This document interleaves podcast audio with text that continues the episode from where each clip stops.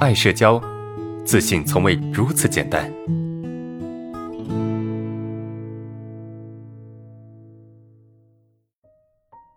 第四个问题是，呃，校园霸凌条件反射是无尽的笑着躲你，啊，形成的社恐适合课程吗？啊，你需要治疗它吗？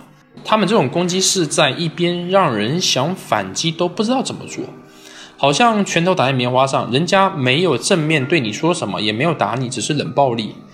啊，最初不理睬，逐渐自卑，不断的找自己被嘲笑的原因，变得很紧张，靠掩饰紧张维护自尊心。啊，后面麻木，觉得自己就是很差，丢人，应该被唾弃。二十年过去了，留下的只是无尽的症状折磨。OK，其实你的这个问题很大啊，你的你的这个问题很大。呃，首先你你说这个社恐形成社恐课程适用吗？肯定适用啊，你有社恐肯定适用啊，这个这个是毋庸置疑的，对吧？呃，需要其他治疗吗？我现在没办法告诉你，对吧？你得先试看看。然后呢？你的这种情况啊，你这种情况问题很大，不是说你问题很大，不是说你你这个问题很严重多严重，不是这个意思啊，只是说你这个问题我不知道从哪个点开始。如果单纯的告诉你这个课程适用吗？那我肯定说适用，对吧？因为你是社恐嘛。然后说需要其他治疗吗？我觉得就是走着看，对吧？走着看，我我没有办法，就是非常直接告诉你，因为我也不是很了解你，对吧？仅仅仅凭这几句话，我是了解不了你。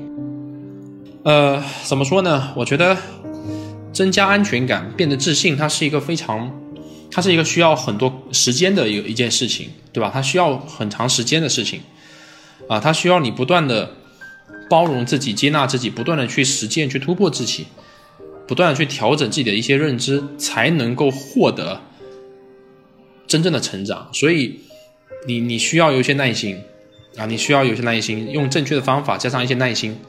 它就可以改变。其实，社恐的问题，它它不是一个很严重的心理问题，它不是一个非常非常严重的心理问题，它是可以被解决的，对吧？只要你方法正确，然后呢，你又肯愿意去做一些事情，去做一些努力和突破和尝试，虽然有一些难度，有些困难，对吧？这这个过程肯定是不容易的，但是一定是可以改变的，是吧？所以我也想跟现场的同学讲，就如果你有社恐，不要觉得绝望或者觉得。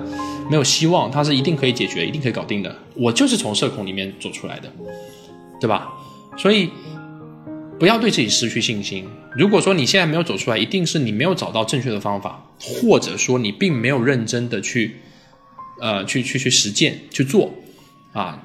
一般情况下，大部分人都会逃避。要做到不逃避其实不容易，但是只要你能够做到不逃避，你的问题其实是会减轻的。啊，不不要说解决的问题，我觉得减轻是没问题的，至少不严重，不会变得越来越严重，懂吗？OK，这是你的问题吧？这是你的问题。